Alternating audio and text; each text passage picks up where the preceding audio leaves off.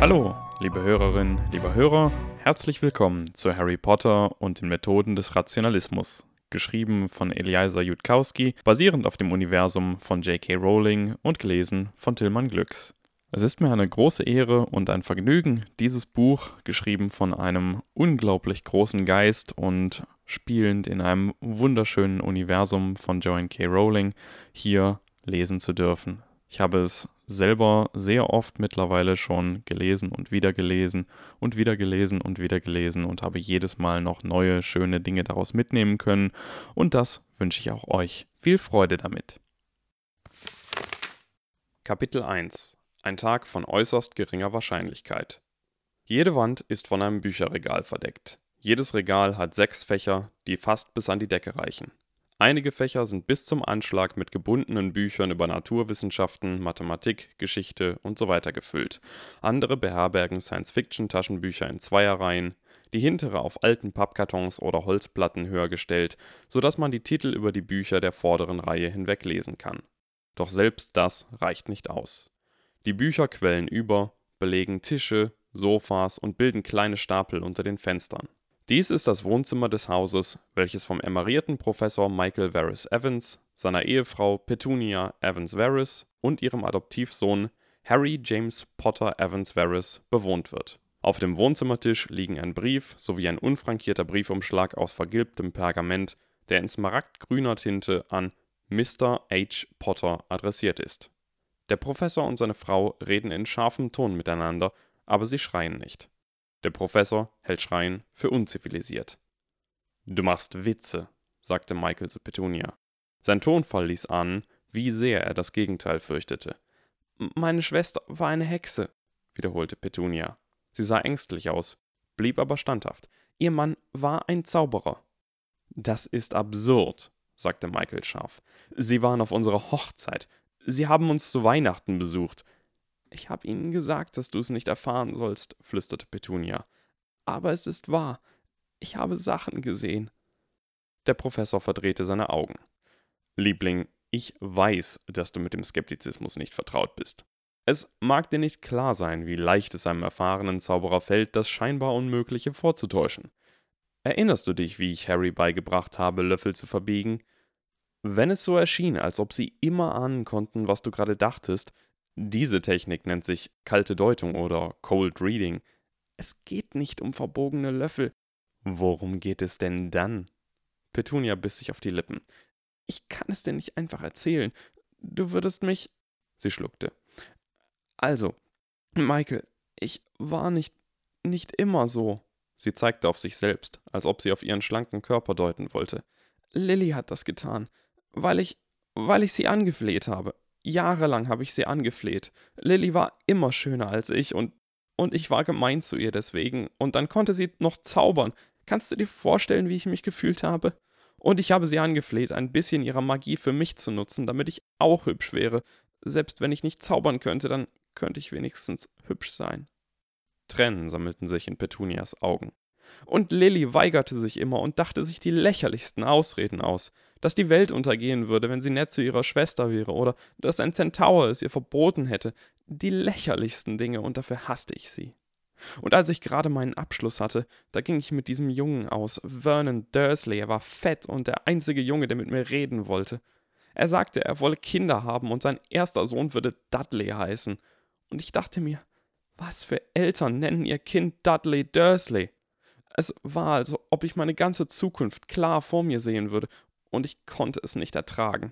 Und ich schrieb meiner Schwester und teilte ihr mit, wenn sie mir nicht helfen würde, dann würde ich einfach. Petunia brach ab. Auf jeden Fall, sagte Petunia mit schwacher Stimme, gab sie nach. Sie erzählte mir, dass es gefährlich wäre, und ich sagte ihr, dass mich das nicht interessierte, und ich nahm diesen Zaubertrank und war wochenlang krank, aber als es mir wieder besser ging, wurde meine Haut rein und mein Körper formte sich und ich war schön. Die Leute waren nett zu mir. Ihre Stimme gab nach. Und danach konnte ich meiner Schwester nicht mehr hassen, besonders nachdem ich hörte, was die Magie ihr am Ende angetan hatte. Liebling, sagte Michael sanft, du wurdest krank, hast durch die Bettruhe ein wenig zugenommen und deine Haut wurde von selbst wieder rein. Oder weil du krank warst, hast du dich danach anders ernährt. Sie war eine Hexe, wiederholte Petunia. Ich habe es gesehen. Petunia, sagte Michael. Seine Stimme nahm einen leicht genervten Unterton an. Du weißt, dass es nicht wahr sein kann. Muss ich dir wirklich erklären, warum? Petunia rang mit den Händen. Sie schien den Tränen nahe zu sein. Liebster, ich weiß, dass ich keine Diskussion mit dir gewinnen kann, aber bitte vertrau mir diesmal. Papa, Mama! Beide erstarrten und blickten Harry an, als ob sie vollkommen vergessen hätten, dass sich eine dritte Person im Raum befand.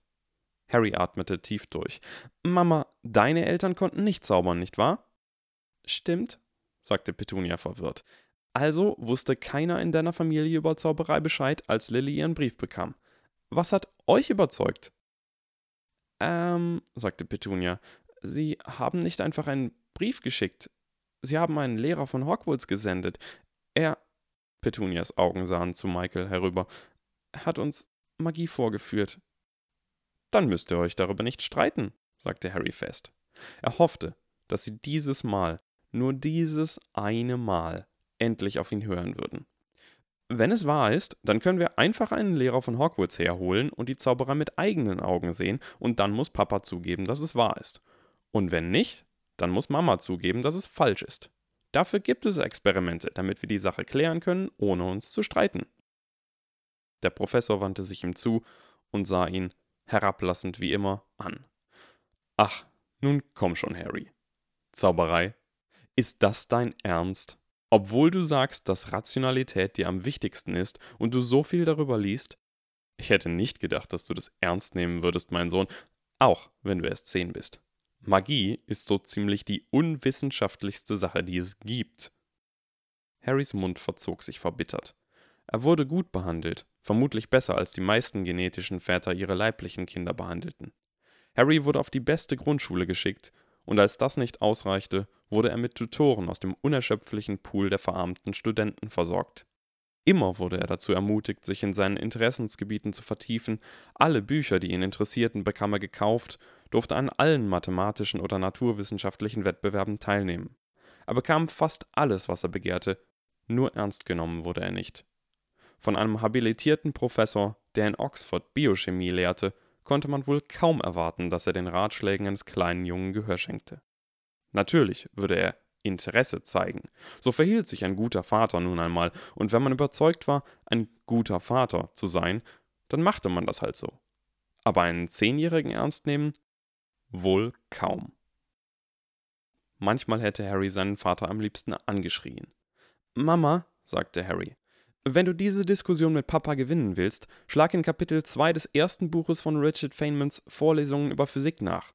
Dort erklärt er, wie die Philosophen eine ganze Menge darüber gesagt haben, was die Naturwissenschaften unbedingt erfordern, aber dass das alles falsch sei, denn die einzige Regel in den Naturwissenschaften ist, dass letztlich die Beobachtung entscheidet und dass man die Welt nur ansehen muss und beschreiben, was man sieht.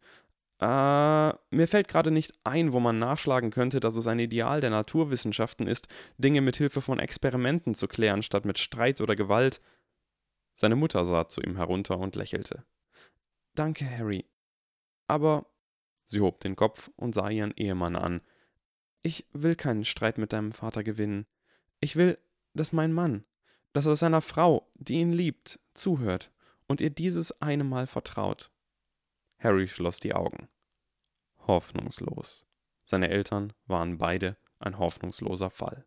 Jetzt fingen sie wieder mit diesem Streit an. Seine Mutter wollte erreichen, dass sein Vater sich schuldig fühlte, und sein Vater wollte, dass seine Mutter sich dumm fühlte. Ich gehe auf mein Zimmer, kündigte Harry an. Seine Stimme zitterte etwas. Versucht bitte euch nicht zu sehr darüber zu streiten, Mama und Papa. Schließlich werden wir es bald herausfinden, nicht wahr? Natürlich, Harry, sagte sein Vater. Seine Mutter gab ihm einen liebevollen Kuss, und schließlich stritten sie weiter, während Harry die Treppe hoch zu seinem Zimmer ging. Er schloss die Tür hinter sich und versuchte nachzudenken. Das Lustige war, er hätte auf Papas Seite sein sollen. Niemand hatte jemals irgendwelche Hinweise auf Zauberei entdeckt, obwohl seine Mutter behauptete, dass dort draußen eine ganze magische Welt wäre. Wie konnte man sowas geheim halten? Durch noch mehr Zauberei? Das kam ihm sehr suspekt vor. Außerdem passte Zauberei an sich überhaupt nicht zu den Naturgesetzen, zu einem Universum, das vollkommenen mathematischen Regeln folgte. Harry glaubte nicht, dass sein Vater all das wirklich verstand. Obwohl der Professor sehr skeptisch erschien, wusste er doch sehr wenig über Rationalität. Vermutlich verspürte sein Vater nur eine instinktive Abneigung gegen das Wort Zauberei. Dennoch war dies ein Fall, in dem die instinktive Abscheu seines Vaters auf sicheren Füßen stand. Es sollte doch offensichtlich sein, dass seine Mutter scherzte, log oder wahnsinnig war, nach aufsteigender Schrecklichkeit geordnet. Wenn sie den Brief selbst geschickt hätte, dann würde das erklären, warum keine Briefmarke auf dem Umschlag war. Ein bisschen Wahnsinn war sehr, sehr viel weniger unwahrscheinlich, als dass das Universum tatsächlich solchen Regeln folgte.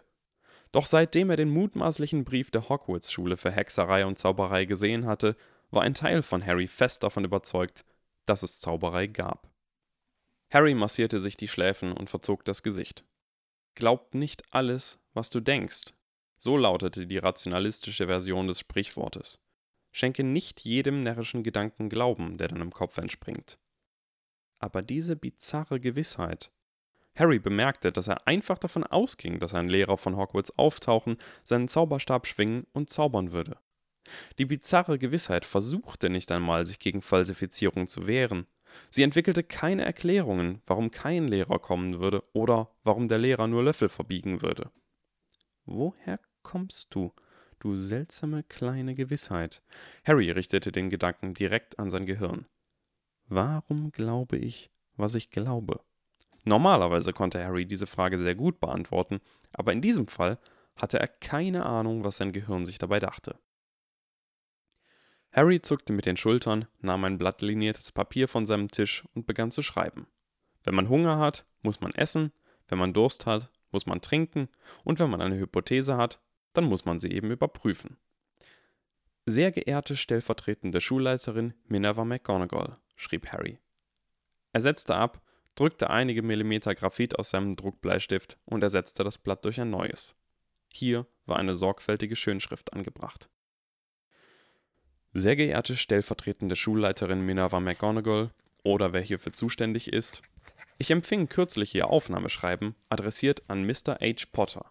Es mag Ihnen nicht bewusst sein, dass meine biologischen Eltern, James Potter und Lily Potter, geborene Evans, tot sind. Ich wurde von Lillys Schwester, Petunia Evans Varys, und ihrem Ehemann, Michael Varys Evans, adoptiert. Ich möchte sehr gerne Hogwarts besuchen, vorausgesetzt, dass ein solcher Ort tatsächlich existiert. Nur meine Mutter Petunia sagt, sie wisse von Zauberei, kann diese jedoch selbst nicht anwenden. Mein Vater ist höchst skeptisch. Ich selbst bin unsicher. Ich weiß außerdem nicht, wo ich die im Aufnahmeschreiben genannten Bücher und Ausrüstungsgegenstände erwerben kann. Mutter erwähnte, dass damals zu Lily Potter, zu der Zeit Lily Evans, ein Hogwarts-Mitarbeiter kam, um ihrer Familie zu demonstrieren, dass Zauberei existiert, und so nehme ich an, um Lily bei der Beschaffung der Schulsachen zu helfen. Wenn Sie für meine Familie das gleiche tun könnten, wäre dies äußerst hilfreich. Mit freundlichen Grüßen, Harry James Potter Evans Varys. Harry ergänzte seine Absenderadresse, faltete den Brief und steckte ihn in einen Briefumschlag, den er an Hogwarts adressierte. Nach weiterem Nachdenken holte er eine Kerze und versiegelte den Umschlag mit Wachs, in welches er mit der Spitze seines Taschenmessers die Initialien H, J, P, E, V einprägte. Wenn er solchem Wahnsinn verfiel, würde er es zumindest stilvoll tun.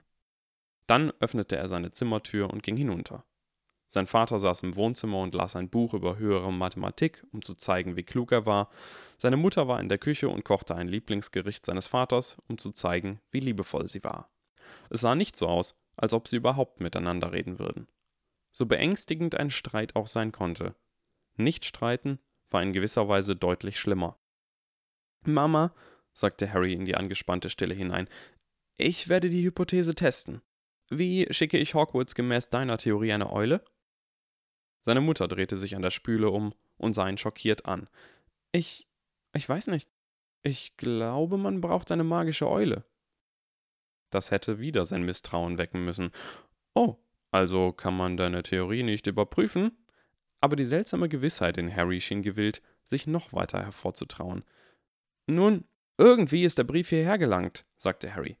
Also werde ich ihn einfach draußen durch die Luft wedeln und Brief nach Hogwarts rufen und dann abwarten, ob eine Eule kommt und ihn holt. Äh, Papa, möchtest du zuschauen? Sein Vater schüttelte kurz den Kopf und las weiter. Natürlich, dachte Harry sich. Zauberei war eine unwürdige Sache, an die nur dumme Menschen glaubten.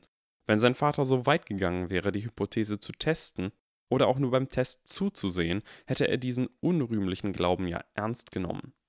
Nun, so wurden viele wissenschaftliche Entwicklungen behindert. Erst als Harry aus der Hintertür auf den Hof stolperte, wurde ihm bewusst, dass er, selbst wenn eine Eule erschien und den Umschlag mitnahm, Schwierigkeiten haben würde, seinen Vater davon zu überzeugen. Aber naja, das konnte nicht tatsächlich passieren, oder? Egal, was mein Gehirn glaubt. Wenn wirklich eine Eule kommt und diesen Umschlag nimmt, werde ich viel wichtigere Sorgen haben als die, wie ich es Papa beibringe. Harry atmete tief ein und hob den Briefumschlag hoch in die Luft. Er schluckte. Brief an Hogwarts zu rufen, während man im eigenen Hinterhof stand und einen Umschlag in die Luft hielt, war ziemlich peinlich, jetzt wo er darüber nachdachte. Nein, ich bin besser als Papa. Ich werde wissenschaftlich vorgehen, selbst wenn ich mir dabei dumm vorkomme. Brief, sagte Harry, aber ihm entwich nur ein geflüstertes Krächzen. Harry nahm seinen Mut zusammen und schrie zum leeren Himmel hinauf. Brief an Hogwarts! Kann ich eine Eule kriegen? Harry? fragte eine verwirrte Frauenstimme, eine der Nachbarinnen. Harry riss seine Hand herunter, als ob er ins Feuer gefasst hätte, und versteckte den Briefumschlag hinter seinem Rücken, als ob es Drogengeld wäre. Sein ganzes Gesicht brannte rot vor Scham. Das Gesicht einer alten Frau blickte über den Zaun, wirre graue Haare schauten unter ihrem Haarnetz hervor. Mrs. Figg, die gelegentlich auf ihn aufpasste. Was machst du da, Harry? Nichts, sagte Harry mit zugeschnürter Kehle. Nur eine wirklich lächerliche Theorie testen. Hast du dein Aufnahmeschreiben von Hogwarts bekommen? Harry erstarrte. Der Teil seines Gehirns, der noch nicht überzeugt war, schrie Verschwörung, so laut er nur konnte. Sie steckt auch mit drin. Der andere Teil von ihm stellte viel gelassener fest, sie sollte vermutlich auf dich aufpassen. Ja, sagten Harrys Lippen, nachdem seine Zunge sich aus der Erstarrung löste. Ich habe einen Brief von Hogwarts bekommen. Sie schreiben, dass Sie bis zum 31. Juli meine Eule erwarten, aber. Aber du hast gar keine Eule. Du Armer.